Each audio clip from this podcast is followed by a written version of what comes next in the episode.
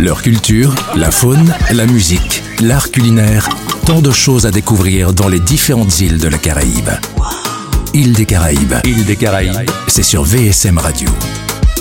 Salut, c'est Loun. Suivez-moi, on part à Montserrat. Vous savez, la petite île située en mer des Caraïbes.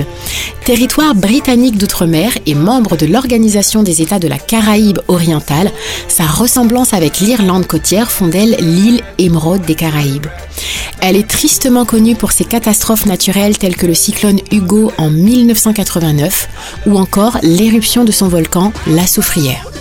Mais Montserrat, vaillante, s'est reconstruite grâce à ses plantations de résiniers de bord de mer et ses patates de Durand pour stabiliser le soubassement de ses plages sur une zone non constructible sur le littoral.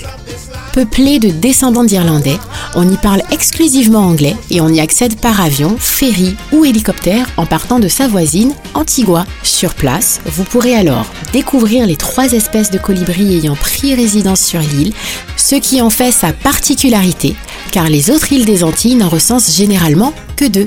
Alors, iras-tu découvrir la vaillante Montserrat? Leur culture, la faune, la musique, l'art culinaire, tant de choses à découvrir dans les différentes îles de la Caraïbe. Île des Caraïbes. Île des Caraïbes. C'est sur VSM Radio.